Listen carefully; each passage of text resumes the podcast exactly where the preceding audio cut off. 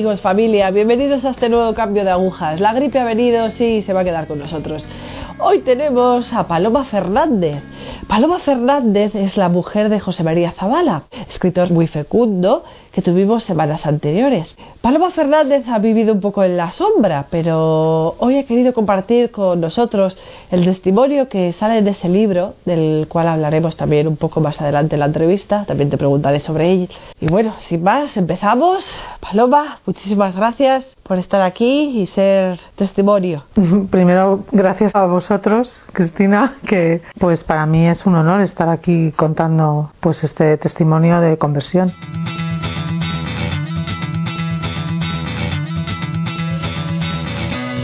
Paloma, yo quería empezar quizás un poco por el final, antes que por el principio. Sí. Pero, a ver, quería preguntarte por qué tomáis la decisión de escribir un juego de, un juego de amor, por qué esa trayectoria personal, humana, espiritual. A ver, esta decisión no es mía, es una decisión que toma mi marido pues como en mayo, de repente, en uno de esos viajes que hemos estado haciendo, de esas giras de, charlas del Padre Pío, José María decide, un buen día, después de una reunión, eh, bueno, después de una visita a un convento, que no voy a decir el nombre, eh, a una monja concreta, que tampoco voy a decir, y bueno, pues que eh, Dios se sirve de esos instrumentos, se sirvió de esa monja, se sirvió Dios ha servido de José María, para poner patas arriba un poco, bueno, perdón, se sirve del Padre Pío para poner patas arriba toda nuestra vida y ahora pues de estas personas para que pudiéramos dar este testimonio de conversión. Entonces a mí cuando me lo cuenta pues evidentemente digo no, o sea, ¿esto qué es?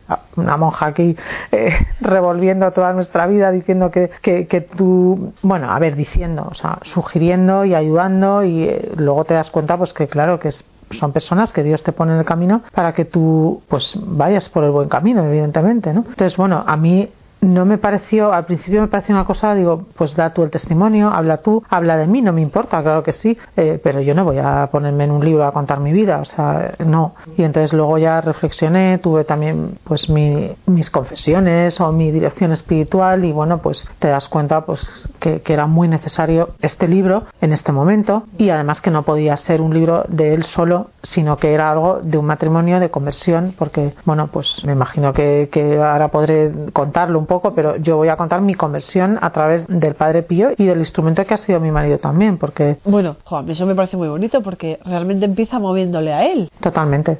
Pero bueno, luego tú coges vuelo. Sí, sí, porque bueno, gracias a Dios yo siempre he sido una persona de fe, pero a mí me faltaba formación. O sea, José María tenías, siempre ha tenido más formación que yo, yo no he tenido esa formación, yo he tenido más no, más fe, vamos a ver. He sido como más beaturra, que él me decía siempre, eres como una, como en estudio en Pamplona decía, eres beaturra, me, siempre con las estampitas, siempre tal. Entonces no es que se burlara de mí, pero bueno, pues en plan es muy bromista y él es muy, muy vacilón y entonces siempre me decía eso, ¿no? Yo siempre con mis estampas, rezando mis novenas al Santo Niño del Remedio. Eh, ¿Esto lo conociste en la familia? Sí, sí, o sea, a través de mi padre, que ha sido la persona que, que me ha inculcado la fe, mi madre de otra manera, cada uno a su manera, ¿no? Pero íbamos a misa cada domingo confesábamos bueno, eh, he ido a un colegio de monjas, eh, en fin, pero quiero decir, yo en mi casa no rezaba el rosario, por ejemplo, no he tenido esa formación de confiesa cada semana. Entonces, bueno, pues era una fe, yo lo veo ahora desde, desde este momento, ¿no? Como una fe muerta, ¿no? O sea, tienes mucha fe, Dios te da ese don, pero no estaba respondiendo. Quiero decir, yo estaba apartada durante muchos años sin ir a misa, muchos años sin confesar, eh, todo eso. Cuando José María tiene su conversión ese día 5 de agosto del 2009, pues entonces yo me doy cuenta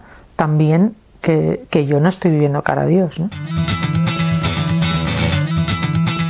Claro, porque en el libro contáis que tú tienes un primer matrimonio, pero en ese matrimonio no hay presencia de Dios. Pues claro, o sea, eh, no, no ocupó, pero bueno, eso quiere decir prefiero no hablar.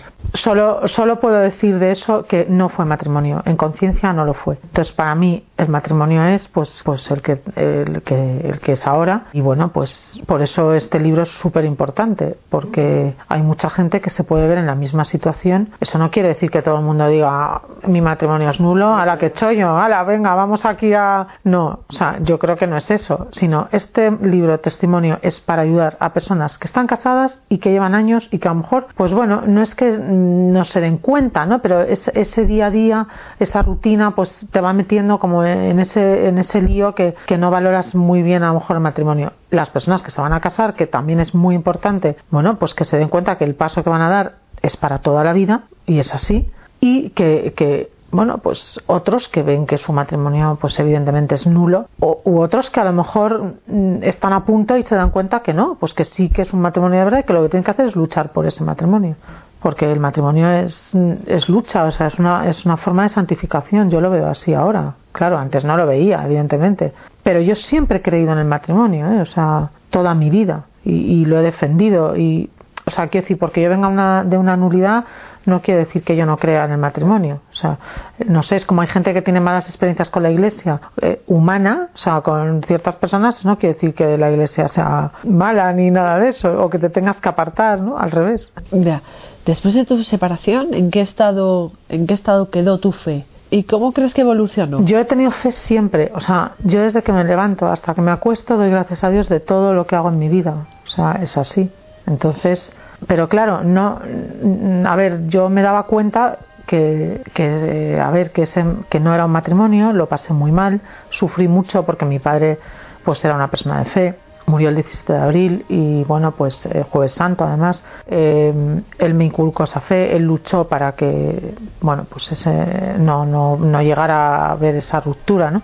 Pero él me ayudó mucho mm, tanto pues venir conmigo pues a, pues eso a ver a un sacerdote porque claro todo yo todo lo hice siempre o sea con la iglesia ahí o sea pensando es madre me tiene que ayudar y creo que, que es la única que, que, me puede ayudar y en conciencia lo tenía que hacer así. O sea yo sufrí mucho porque bueno yo salí de Málaga para meterme en Malagón pero bueno yo nunca he perdido la fe pero es eh, pero claro eh, no la he perdido porque yo, vamos, o sea, decía, Dios mío, ayúdame, pues tal, o me metía en la iglesia a rezar, o iba a misa, ahora nunca acumulaba, evidentemente, porque sabía que estaba en pecado mortal. Lo que pasa que cuando ya conozco a José María, gracias a Dios, que todo son circunstancias, pues la verdad es que increíble, o sea, estás como una nube, todo te pasa como, en ese momento no te das cuenta porque sufres o porque pasan las cosas que están pasando, hasta que ya lo empiezas a, sobre todo a partir del 5 de agosto, que es cuando te das, yo me doy cuenta, pues que,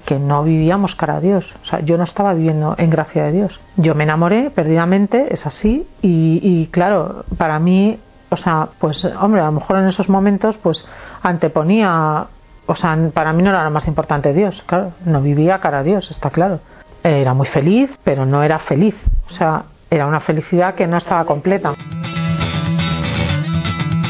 y fue como una recomposición de, te, de, tu vida, de tu ser. Bueno, imagino que conociendo a José María, las heridas se fueron curando poco a poco.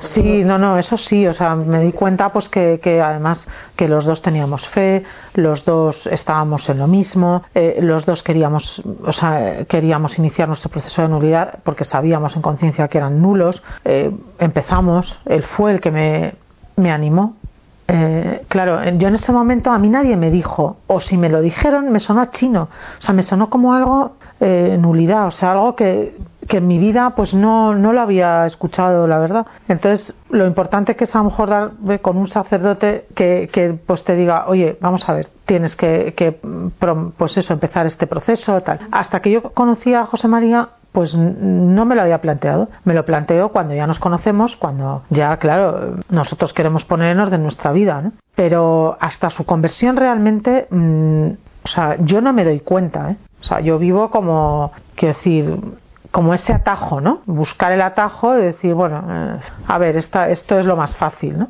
Y ya cuando vas a confesar, después de 15 años, eh, pues te das cuenta y entonces es cuando ya yo me pongo en manos de Dios de la providencia totalmente del Padre Pío. ¿Cómo llegáis a la conclusión de que necesitáis confesaros? Porque esto es un importante eh, capítulo. Vamos a ver, el 5 de agosto es cuando José María tiene su conversión muy fuerte, o sea, tumbativa en dos segundos. Fueron impresionantes, o sea, él en dos segundos, o sea.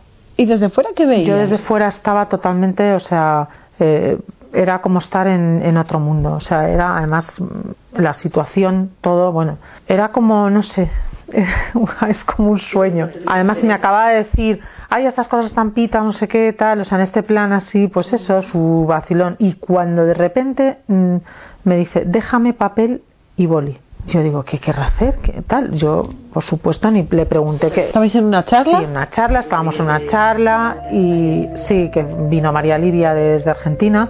Ella, bueno, es una vidente que se le apareció la Virgen. Yo estaba totalmente metida en la charla pensando, madre de mi vida, o sea, qué impresionante, ¿no? O sea, esta mujer ha visto a la Virgen ¿no? es, y además sencilla, madre de familia, la veías tan normal, ¿no? Y después de la charla, bueno, él, él se pone a llorar eh, o sea, de tanto que está llorando, pero, pero llorar de una manera, o sea, un hombre alto como es él, fuerte, no te lo imaginas. ¿No lo habías visto llorar nunca? No. ¿Y cuánto llevabais juntos? Yo jamás.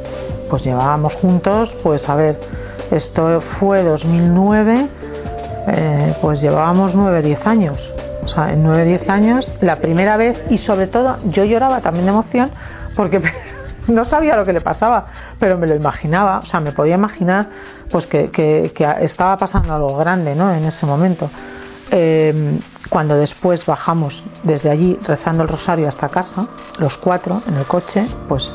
¿Lo hacíais normalmente o...? A ver, lo hacíamos, pero ese día fue algo especial, o sea, fue coger y decir, vamos a rezar el rosario con una fe tan grande, con una fuerza, con unas ganas, ¿no? que fue impresionante. Entonces, bueno, ese día más o menos, pues seguimos la vida normal, tal. Pero al día siguiente fue cuando me dijo, Paloma, mmm, tenemos que hacer esto que te voy a decir. Yo estaba alucinada diciendo, ¿qué, ¿qué, vamos a hacer? O sea, ¿qué se le habrá ocurrido? O sea, yo le noté removido, eso sí es verdad, pero en eso, o sea, ese día tampoco lo hablamos mucho, o sea, no fue algo que... Vamos, que lo tenía interiorizado. Sí, sí. O sea, yo le veía como muy metido en sí mismo, ¿no? Como, déjame que estoy tal, se cogía la Biblia, se ponía a rezar, tal. Bueno, pues eso, respetas la intimidad de cada persona, ¿no? Y entonces me dice, mira, tenemos que dormir cada uno en habitaciones separadas hay que separarse. Claro, a mí eso me sonó como a que no me quería. O sea, la sensación esa de decir, Dios mío, no me quiere. O sea, me siento abandonada. Pero bueno, inmediatamente cogí todos los bártulos, porque yo soy práctica y en cuanto a las cosas se ponen o hay que hacer, pues venga, yo no espero. Pum, ese mismo día cogí, organicé habitaciones. La verdad es que la casa en ese momento era una casa grande, podíamos hacerlo. O sea, mis hijos alucinados, pero como viéndome en plan mudanza, ¿no? Casi y ya está. Y entonces me lo dijo esto por la mañana, a la hora, yo ya tenía todo organizado. Ya está. Pero ¿cómo les explicáis a vuestros hijos? Vamos a ver, que vais a vivir a ver, en castidad. No, no, hubo que explicar nada. Mm, solamente hubo que decir pues que papá se levanta muy pronto, está trabajando con otro libro, él está cansado, ya lo sabéis, que tiene que ponerse muy pronto por la mañana. Y bueno, pues eso fue un poco el remedio que vimos así. Pero los niños evidentemente no son tontos y, y estaban metidos en la misma en el mismo follón que estábamos nosotros, porque luego ya empezó todo increíble. Uh -huh. Y entonces ese mismo día nos fuimos a confesar. Eh, bueno, él se tiró un montón de rato con el sacerdote, yo también, claro. Eh, y bueno, o sea, salimos de ahí nuevos, o sea, volver a nacer, poder volver a acumular, o sea. ¿Cuántos años llevabais sin, sin llevabas sin poder pues comulgar? Yo creo que llevaba 15, 15 años, madre mía. es que fueron días muy emocionantes, o sea, cada día, nosotros cada día experimentamos como algo, o sea, como que Dios está, en, no sé, nos está bendiciendo el Padre Pío, porque el Padre Pío, claro, o sea, yo me encomendaba todos los días al Padre Pío, porque ahora venía la parte, o sea, eh, había que poner en marcha, pues, o sea, yo ya tenía la nulidad, pero José María no la tenía. Entonces era rezar para que a él se la dieran y poder casarnos. O sea, ese era nuestro, ¿Qué papel juega el Padre Pío? ¿Cómo conocéis al Padre Pío? El Padre Pío lo conocimos cuando en el año 2008 unos amigos nos invitan a su casa a ver una película Padre Pío. Yo, yo feliz. O sea, yo pues contenta, pensando qué bien y tal. José María, pues bueno, qué rollo, una película un fraile, no sé qué, tal. Pero bueno, fuimos, la vimos y, y bueno, pues él, él se removió. Lo que pasa que en ese momento, pues eso, Dios actúa de esa manera, no es todo pum en el mismo día, sino que cuando ya volvimos a ver la segunda parte, porque vimos la primera, luego la segunda, es cuando ya él se dio cuenta esa figura del Padre Pío como periodista, ¿eh? O sea, que no, pues que no conocía y que le parecía impresionante, ¿no? todo el tema de los estigmas, todo el tema de la bilocación, la confesión, todo lo extraordinario del Padre Pío. ¿no? Entonces, bueno, pues yo empiezo ahí a conocer al Padre Pío, le empiezo a pedir, le pido una cosa súper importante. Padre Pío, si es verdad que eres un santo, me tienes que ayudar con esto. No era algo, quiero decir, no era una enfermedad ni cosas así, gracias a Dios, pero era algo importante en ese momento y, y era, se lo pedí, me ayudó muchísimo. Bueno, salió perfecto yo le di las gracias, le hacía la novena todos los días. Y entonces, claro, cuando nosotros, quiero decir, cuando nosotros ya, en el 2009, José María tiene esa conversión, nosotros ya conocemos al Padre Pío. Pero, bueno, tampoco, que, ¿me entiendes? O sea, tampoco como ahora, pues que, que, que está muy dentro, ¿no? Eh, pero claro, o sea, entra el Padre Pío a saco, es así, o sea, es, te cambia totalmente. A ver, el Padre Pío es un instrumento, o sea, no es un mago que diga sala. Eh, esto yo quiero dejarlo súper claro. O sea, el Padre Pío es un santo y, evidentemente te lleva a Dios. Y eso es lo único que es importante en la vida. ¿Eh? Pues levantarte por las mañanas, dar, tu, dar gracias a Dios, hacer tus oraciones, pues rezar tu rosario. A veces lo haces con más, que decir, con más sequedad o, con, o al revés, o, no, o lo haces súper metida en la oración. por ejemplo, la adoración para mí es súper importante. O sea, el poder estar los jueves ahí en adoración o en muchas parroquias que hay en Madrid, que puedes ir cualquier día, da igual. O sea, es que vamos, para mí eso es un regalo. O sea, yo ahora me doy cuenta que dices, pues tienes ahí a Dios delante, a Jesús, puedes hablar con Él, rezar una oración o no rezar, o simplemente hablar con Él, ¿no? Y bueno, pues encomendarle toda tu vida, claro. Paloma, desde que tomáis la decisión de vivir como hermanos hasta el momento en que os casáis, de afrontar esa castidad, de tomarla como tal, ¿cómo influye eso en vuestra, en tu conversión? A mí me ha ayudado muchísimo, ¿eh? O sea, yo sufrí mucho, pero yo creo que, bueno, pues mm, ayuda a darte cuenta, pues que en nuestro caso, quiero decir, son cosas a lo mejor ya muy personales, ¿no? Pero mm, me di cuenta pues que, mi marido pues eh, no era o sea yo, yo estoy muy enamorada cada día más entonces no solo es eh, sino que también hay hombre su inteligencia su bondad eh, lo buen padre que es de familia, ¿no? Eh, pues no sé, profundizas más en ese tipo de, de, conocimiento de tu esposo. Sí, de su alma, ¿no? Que dices, madre de mi vida, o sea, y estamos en lo mismo. Eso, eso era, o sea, nos unía eso, o sea, no un tema físico, sino algo espiritual. Y eso es súper importante. Eso es lo que vale, porque de esa manera estás unido con Dios y estás con Dios y Él está contigo y Jesús está con, con nosotros. Entonces es así. Luego ya, claro, gracias a Dios, estuvimos nueve meses enteros hasta que pudimos casarnos, porque claro, yo le pedí al Padre Pío, Padre Pío, si vamos a San Giovanni Rotondo, si va a hacer un libro tuyo, yo quiero ir, o sea, quiero que vayamos bien, en gracia. Para ir bien teníamos que tener ya los dos la nulidad. Y era lo que le pedía todos los días cuando, cuando voy a comulgar, hago esa oración al Padre Pío y ahí es donde le pido eh, en, eh, eso, eso, otras cosas, pero, pero para mí, o sea, lo que en el corazón teníamos en ese momento era poder llegar a San Giovanni eh, bien. O sea, ya como novios, quiero decir. Entonces, el, bueno, en realidad nos enteramos el 7 de mayo. Esto, claro, fue el 5, pero, pero el 7 de mayo fue cuando nos enteramos que era primer viernes de mes de mayo. O sea, un regalo. Cuando ya nos enteramos, pues que ya José María tiene su nulidad, nos podemos casar y nos íbamos el día de mayo a San Giovanni Rotondo. O sea, increíble.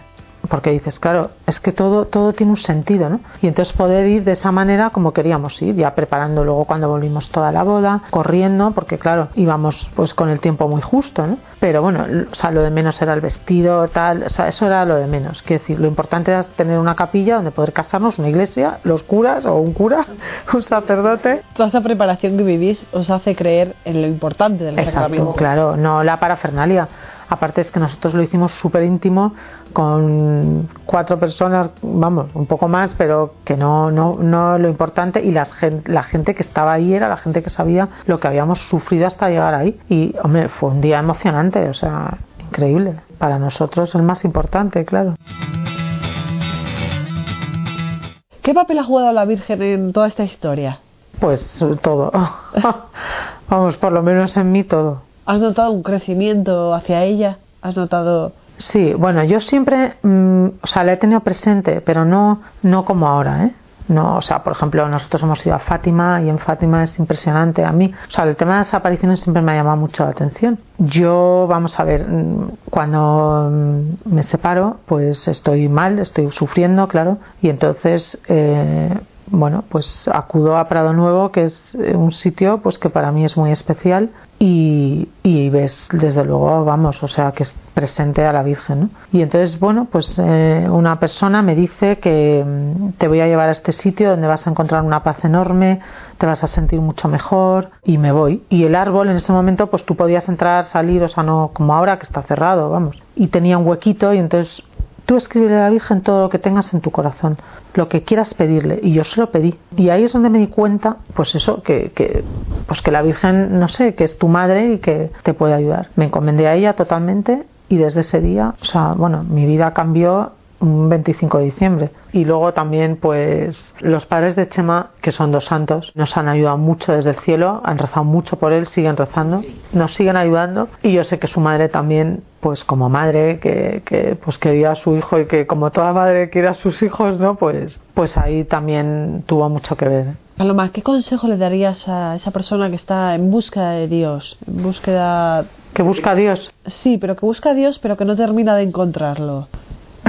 Pues que tiene sed de Dios, que quiere calmar esa sed. Yo creo que lo mejor es siempre meterte en, la iglesia, ponerte delante del sagrario y decir, Dios mío, aquí estoy, que sea lo que tú quieras y, muéstrame el camino siempre, ¿no? Porque no es fácil. Y bueno, yo recomendaría, o bueno, yo soy devota del Padre Pío y, lo que le recomiendo a la gente es que, bueno, pues que haga esa novena al Padre Pío, que le rece, que se encomiende al Padre Pío, que es un santo que está hoy, y que, bueno, pues, mm, pues haga como, o sea, confesión también, que busque un buen sacerdote para confesar, que te ayuda y que en ese camino pues eh, es muy importante y la adoración también aunque a veces te pongas delante en la iglesia o estés en misa y estás pensando 40.000 cosas o creyendo que, que no pero como Dios escucha a todo el mundo pues actúa y es así ¿A vosotros el hecho de la conversión y el encuentro con el Señor os ha unido como pareja? Sí, totalmente, mucho más. Y sobre todo a darte cuenta... A ser familia. Claro, totalmente.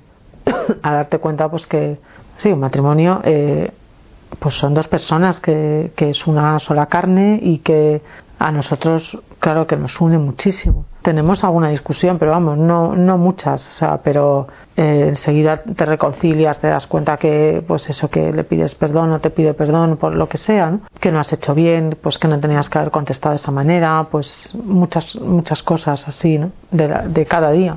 Pues los niños, eh, la vida, pues como todos, ¿no? Pero o sea, nosotros, gracias a Dios, o sea, sabemos muy bien eh, la, o sea, la importancia del matrimonio es un tesoro y la gente que se quiere de verdad pues eh, vamos tiene que luchar por ese matrimonio cada día. Y a, a, nosotros vamos a mí muchísimo.